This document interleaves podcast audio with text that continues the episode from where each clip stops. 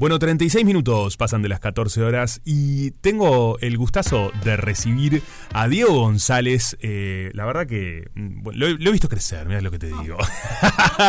Un gran músico, compositor de nuestro país, que hoy yo decía, ¿no? Que siempre estás en constante crecimiento y, bueno, un laburante de la música y del arte. Así que gracias por hacerte el ratito de venir. Bueno, buenas tardes y divino estar acá. Me encanta. Además, eh, estamos hablando de que se viene, justamente, mira, la canción que se viene. Exactamente. La canción que viene. La canción que viene. Esto que está sonando, por ejemplo, Los Milagros, que es una de las canciones del disco que estamos armando, que sale el año que viene. Y es parte de la canción que viene, este, claramente. Este, y estamos en eso. Ahora estamos terminando una canción que sale en octubre, que la vamos a estrenar en este show que se llama La canción que viene, el 30 de septiembre en la Ferreira. Divino, una sala Ah, está tremendo, sí. Yo eh, el otro día pensaba, hablaba con mi abuela de que creo que si vas sin amplificación, mi abuela es profesora de piano, si vas sin amplificación a esa sala creo que sonás igual. Ah, qué bien. que la sala ya te, brinda. Wow. Sí, sí, sí. Eh, qué bueno esto que nombras a tu abuela y que estés, eh, tengas ese contacto con ella, porque lo hablábamos también en la previa, ¿no? De que, bueno, estaba hablando con mi abuela y profesora de piano. Deben tener un vínculo Mira, lo que pasa con, mi abuela fue muchos años fueron de intentar estudiar con ella, porque ella es fundadora del NEMUS, que es el núcleo tipo creo que musical de Uruguay, no sé Este y claro, ahí pasaron pila de músicos que, estudiaron ahí, que, estaba, mi, estaba, mi abuela, estaba Biglietti, estaba Numa también por ahí por la vuelta. Este, y ta, es como tremenda escuela. Yo con ella intenté estudiar, pero era todo muy clásico. La guitarra era clásica, el piano lo mismo. Este, y si bien nunca, nunca fue una cuestión, una cuestión muy fluida, porque yo arrancaba y dejaba, porque quería ir tocar, por otro quería tocar canciones, no quería tipo poner el banquito, ¿viste? Y, tocar con la clásica, tipo claro. la con él. Este, y todo eso me llevó a, encontrarme con la guitarra recién, tipo en Joven. Mira vos. ¿Viste? Pero siempre es, eh, hablar con mi abuela siempre es el siempre es después de un toque, a ver qué le pareció. O cuando salía Murga lo mismo, ¿viste? A ver en ese plan de de cómo había escuchado el coro. Porque estamos hablando de una persona que tiene tremendo oído. Obvio, una, Y en ese plan, viste, yo que sé, vos le decís, no sé, tal canción y la saca el toque. O sea, es una persona que. ¿Cómo se llama? Mari Cáceres. Mira. Qué, qué lindo eso de que puedas tener eso, ¿no? De decir, de una además, bueno, una mirada este, calificada, sí, pero además desde el cariño y el amor de una abuela. En casa pasó, pasó mucho tiempo de que, o sea, si bien mi abuela es profesora de piano, mi vieja también estudió muchos años piano. Claro. Este, después mi padre, creo que cuando era joven, tipo adolescente, estuvo tocando más percusión y después con mis hermanos hicimos murga joven juntos, este, también estuvimos en una banda juntos, o sea, como que siempre está ahí en, en la familia el nexo de decir, por ejemplo, no sé, cuando, era, cuando éramos jóvenes era un plan, yo qué sé, tener un equipo de audio. Yo tenía un equipo de audio en mi cuarto este que tenía doble compactero, ¿no? que era de los mini componentes con doble compactero. Me encanta, muy 90. yo ponía dos discos, poneré, y escuchaba uno y cuando me dormía, este, me escuchaba, seguía pasando el otro, o escuchaba los dos y me dormía. Claro. Este, y después pasó que ese equipo fue para mis hermanos y yo me quedé con otro que había en la vuelta. Y claro, y la costumbre seguía, ¿viste? Eh, yo qué sé, ellos seguían escuchando un cassette o dos discos, ponele, hasta que se dormían. Y yo les pasaba alguno, ¿viste? Y era eso, ¿viste? Obvio. Y claro, como que ahí siempre estuvo el, feedback inmediato y sincero, porque también, ¿viste? Que lo que tiene la familia es que no te van a decir, vos estuvo re lindo el toque, la verdad que salió todo perfecto. No, te van a decir, estuvo bueno, pero capaz que hablaste mal en tal cosa, o capaz que. Porque te conocen a. Te reconocen. Y eso está buenísimo. ¿Escuchás hoy en día música antes de dormir? ¿Sabes que no? Ahora ya, ya la, cambié por el lado de, ver una serie o, ¿viste? Claro. Bueno. Mirar el celular. Ya es. Eso también nos, invadió el celular. O jugar al Nintendo, ¿viste? Es una cuestión media tipo, bueno, tenés que bajar la revolución de alguna forma. Claro. Este, y el celular no ayuda pero, pero el Nintendo sí, está, me pongo con un Mario tipo viejo. Sí. Y como que eso me calma un poco, porque si no estás con ansiedad full. Porque hay algo también me imagino que escuchar música también, al ser un músico, como que siempre estás como pensando en un montón de cuestiones y analizando desde otro lugar que quien somos consumidores únicamente. Sí, pero en un momento eh, me pasó pila con artistas acá, que cuando estaba en el plan ya primer disco, escuchaba mucho, este, me gustaba pila los pasos que daban, yo que sé, Alfonsina Álvarez, no sé, o Gonzalo Denis. Era como algo con mucho gusto, cada vez que hacían algo, ¿viste? o un disco, o un video, y era mucho de ver eso. Hoy por hoy ya no estoy tan en esa de, de, bichar a ver cómo son tipo las carreras o cómo siguen o cómo, o cómo sacan discos, sino que estoy más en el plan de escucharlos y disfrutarlos. Qué bueno eso Este, también. y también ver un poco más para afuera que está. Yo que sé, a mí me pasó este disco que estamos grabando ahora. Es un disco que es, que es de productores, o sea, en el sentido de que no es el, el mismo laburo que hicimos la otra vez. Claro. En vez de laburar con un productor solo, estamos laburando con varios. Mira, O sea que cada, cada par de canciones, son ocho canciones nuevas, son producidas por un productor distinto. ok. En- hay dos canciones que las hace Guile Berta, otras dos las hace Luis Angelero, otras dos las hace Paul Higgs y otras dos las hace Tao Vázquez. En ese plan, el productor musical, para, lo, para la que la gente no lo sabe, es, yo qué sé, ese que le da rumbo a la canción y cómo, y cómo suena la estética general de la canción. Bien. Vendría a ser como ¿Viste? en una obra de teatro el director. Exactamente. Yo, por ejemplo, manera. a mí me pasa, eh, un ejemplo, yo cuando hice el segundo disco, eh, te- hay una canción llamada Crear es Creer, ¿no? Sí. Crear es Creer era tipo, cuando la compuse, era... Crear es creer, era este plan, ¿no? Es cambiar de piel. Era esa rapidez y todo eso. Cuando se la di a Guile Berta, Guile la pasó a un tiempo tipo... dun, dun, dun, dun, dun, tipo, ¿viste? Era mucho más Leonard Cohen y sonaba mucho más tranqui, ¿viste? Y ta, fue otra canción. ¿Y, y, a- y vos eso cómo, cómo la llevas? Yo llevo re bien. ¿Te gusta ese Porque- cambio así, esa Sí, mirada? porque yo sé que no le voy a poder dar eso, desde mi punto de vista. Ok, ¿Viste? Desde mi lugar como cantautor, yo sé que no puedo vestir una canción como la vestiría eh, cualquiera de los productores. claro. Últimamente estoy tocando mi show solo, ponele, estoy tocando guitarra voz, de yo que sé, 18 canciones y hago 13 este, solo guitarra y voz. Y después hay otras 5 o 6 que las toco con un, con un aparatito que yo lo que hago es grabar cosas en casa, tipo síntesis, onda, un bajo, una batería, un teclado, y yo ahí como que pongo play y esos clips se van, van sucediendo y yo canto arriba de eso. Mira vos, Y eso es una forma de producir mi canción. claro. Pero nunca llega a ser de la magnitud que es cuando un productor tiene su estudio y dice, oh, bueno, vení, para mí va por este lado, acá vamos a meternos bien. Ujú. Qué bueno igual esto también de esa herramienta, porque le da la posibilidad a un montón de gente de, de hacer su propio contenido. De, Sí, o sea, yo lo, hago con, yo lo hago el robotito porque no soy tan ducho con la computadora, man. Mira. Pero hoy por hoy cualquier persona, vos ves shows ponele, de Luis Angelero y Luis toca con un baterista y toca con una computadora y Claro. la guitarra. Y la compu tiene todo lo otro que no es la batería, la guitarra y, y la, y la voz. Qué ¿entendés? locura. Y yo qué sé, es como una forma de, bueno, de mostrar en todo su potencial a la canción este, sin limitarte a la guitarra y voz. A mí me pasa que en un momento me pasó que sentía que era muy fogón cuando cantaba, ¿viste? Era todo, ¿viste? Era guitarra y voz, ¿viste? Sin tanta estructura, pero ahora yo qué sé. Me pasó ahora con Especial. Especial fue una canción que saqué en, en abril. Este, yo la quería tocar con el robotito este y le pedí al baterista que me pasara un poco de batería del- de la canción. Bien. Yo agarré esa batería, que es un compás nomás, y lo puse adentro de ese instrumento y eso suena. Mira vos. Y yo arriba de eso, con ese instrumento, hice tipo armonías. Qué laburo. es- No, ma- malabares. Mm. Impresionante, digo, para los que no sabemos de esto, No, eh, es increíble. Aparte, mi- el productor me dice: vos, el- manejando el robotito es el mejor de Uruguay, digo, porque no- lo, tienen, lo tendremos cuatro, ponele. Muy bueno. Pero lo que está bueno es que el, el hecho de, bueno, de poder armar mini canciones ahí, más con ruiditos distintos a los, a los originales, ¿viste? Claro.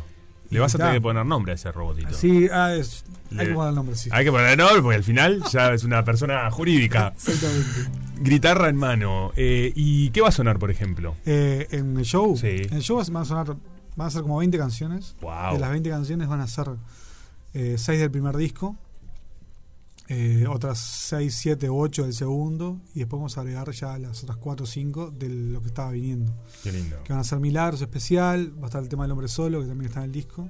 Vamos a estrenar Montevideo, que es una canción que vamos a salir con ella en octubre, que también es bastante, para mí es bastante especial porque hace pila que le quería escribir a, a Montevideo. Qué bueno eso. Y lo hablaba, lo- hace mil años lo hablé con Paul, que es el productor de la canción, de que me pasaba que, viste, cuando estaba lloviznando esa garúa que, que, Sí. que llega acá, esa garúa húmeda, tipo vietnamita, este, y era tipo, "Oh, tengo que hacer algo sobre esto.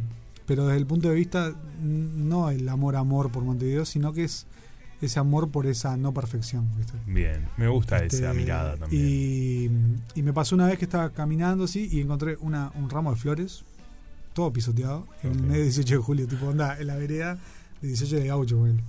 Bueno. Y a partir de ahí empecé a escribir. Mirá qué bueno. Este, ¿Siempre te pasa eso de que algo es disparador de...? sí, sí, sí, sí, seguro. Este, seguro que sí. Porque, Además, esa es una imagen muy visual lo que me acaba Claro, de porque yo venía pensando ¿viste? En, escribirle a eso de la humedad de Montevideo, eso.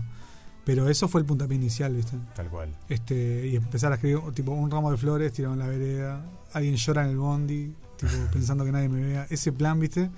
Que era re Montevideo. O la baldosa floja, ¿viste? Que, arruina todo en un suspiro. Ese plan, pero siempre es un disparador. O es eso, o es una frase, ¿vale? Este, con especial me pasó que con especial justo me pasó que tenía una melodía y se fue, se fue, fue mutando en la canción. Pero con Milagros, que es la que saqué hace poquito, pasó que teníamos un amigo que estaba, que no estaba bien, este, en la época COVID y todo ese viaje. Y, y claro, las canciones siempre salen de una frase o salen de sacarse algo encima. En ese momento yo tenía que sacarme encima que yo estaba creyendo en un milagro, porque si no, o sea, lo único que me quedaba era creer un milagro para que luego se estuviera bien. Y este y terminé, y la frase que arranca es cómo no creer en los milagros si realmente necesito uno para lograrlo. Si bien la canción después se va diluyendo ese sentir y se diluye en otros sentires que no tienen nada que ver con ese puntual, este bueno, sí, parte de eso. Claro. Qué loco eso, que, que partes de ahí, que tiene un, sentido y que después la gente le pone Re que sí. Eso está buenísimo. Sí, re que sí. Me pasó con qué canción fue, con, con cuál haces, creo que me preguntaban. Y yo trato de nunca decirlo porque es como esa ilusión de la, de la persona que escucha la canción y se, y se re ilusiona con que la historia es igual a la de ella o la de él. y en verdad, capaz que. ¿Te sorprendiste con esas historias? Sí, o sea, me encantan. Pero pasó, por ejemplo, hay una vez que. ¿Cuál fue la que escuché que, que, es una tremenda canción de Paul McCartney que se llama My Valentine? Que dice, tipo, en un momento dice, bueno, ella me decía que la lluvia iba a parar, ¿viste?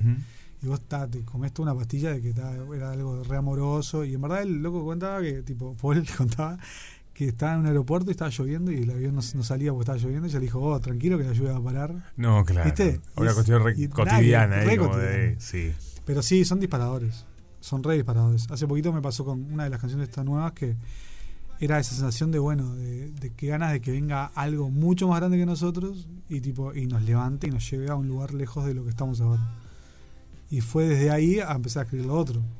De, bueno, quiero que venga un gigante que me lleve a otra parte. Pues. está buenísimo. Pero está, es eso. Con Montevideo fue eso. Después, este, la canción que el, disco este que estamos armando se llama La canción pide, la canción tiene, que de vuelta es como ese leitmotiv de, de la canción como eje central. este Y tan eso me encantó la frase yankee, ¿viste? Esa que dice, if you want it, you got it, ese plan, ¿viste? Este, y tal, y arranqué a escribir sobre eso. y cuando quise acordar fue todo el motivo por lo que está haciendo un disco. Tal cual. Una de las cosas que, me gusta mucho de, vos es eso de que te manejas en, diferentes áreas. Y si bien todas tienen un nexo y todas tienen un, qué, un, digo, como un hilo conductor, eh, pero cumplís diferentes roles y, que está buenísimo y que sos em, eso, en cada uno de los roles lo haces con una gran pasión, ¿no? Y con fuerza. Sí, o sea, mira, la verdad que es algo que, a veces cuesta un poco más. Sí, te entiendo, porque a mí me pasa. te pasa, exactamente. A mí lo que yo le decía el otro día a, Fernando Tetes que estábamos hablando era que hay un. Primero me pasó, dos cosas me pasaron. Una que me, costó pila aceptar el, el, rol que tenía, yo qué sé, cuando soy sonista, soy sonista o cuando soy stage de, no sé, de Magnolio, de la sala de Magnolio, soy stage y no soy el cantautor que podría estar cantando ahí. Claro. Con artistas que, que vos decís, vos, yo re admiro, yo que sea Flor Núñez, me encantaría estar cantando una canción con ella. No me gustaría estar tipo eh, haciendo sonido. Te entiendo perfecto. Pero ta, tenés que aceptar eso que es parte de uno y ta, eso llevó un tiempo porque en un momento que era como algo que, que te entiendo, que, te da un poco, ¿viste? que repesa. Y claro, y que a veces que querés salir corriendo de esos eh, otros sí, por supuesto que sí, por supuesto. A veces que no querés estar. No querés estar. Que decís, ¿por, por qué? ¿Cómo? ¿Y cómo hago para salir de acá y potenciar lo otro? Eh, pero, y, ta, y después también lo mismo con el tiempo, ¿viste? Yo qué sé. Vos ves que, no sé, a mí puntualmente me pasa que yo sé que, que hay cosas que si le invierto tiempo sé que salen mejor. ¿Viste? Y vos decís, está, estoy acá haciendo, yo qué sé, poniendo un micrófono, no sé, un domingo de, mañana, y decís, yo tendría que estar en mi casa armando canciones. Pero, claro, pero hay una cuestión de que, está, también es, lo otro.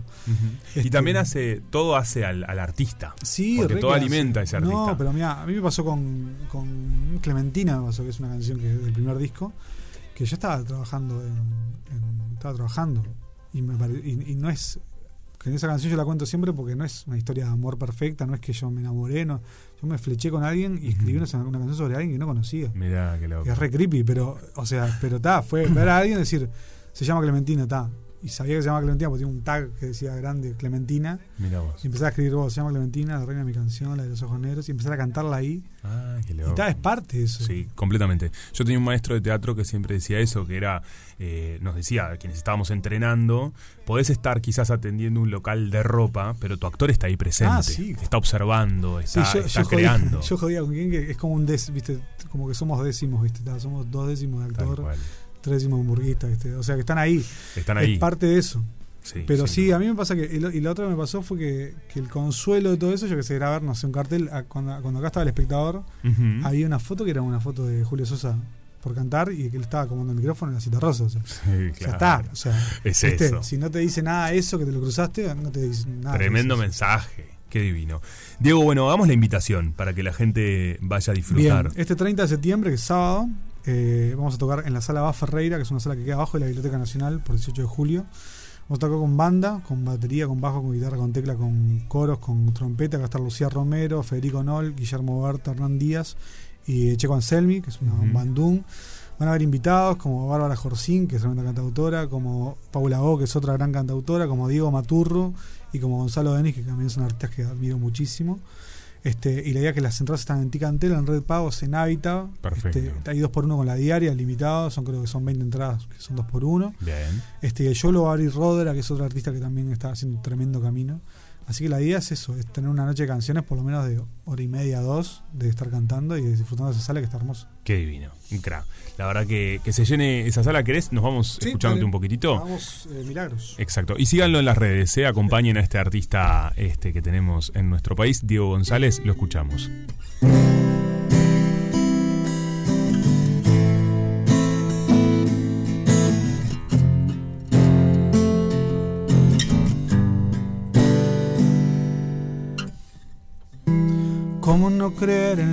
Milagros? Si realmente necesito de uno para lograrlo. La meta se aleja y el pánico avecina. Estoy en el lugar que tanto me temía. Anda, yo te voy a esperar rehén de tu bondad. ¿Qué importa esperarte una vez más?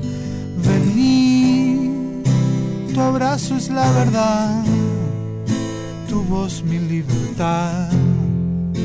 Difícil esto de necesitar en esta macabra lotería. Vivir saltando acordes es de las mejores vidas. ¿Y qué pasa cuando eso no alcanza? Cuando no hay miedo a perder, solo hay miedo de no querer. Anda, yo te voy a esperar, rehén de tu bondad. ¿Qué importa esperarte abrazo es la verdad, tu voz mi libertad. Difícil esto de necesitar, que fantasma la vida, que fantasma la ilusión. Viene, viene y se va. Que fantasmas los sueños, que fantasma la canción. Viene, viene y se va. Anda, yo te voy a esperar, rehén tu bondad. ¿Qué importa esperarte una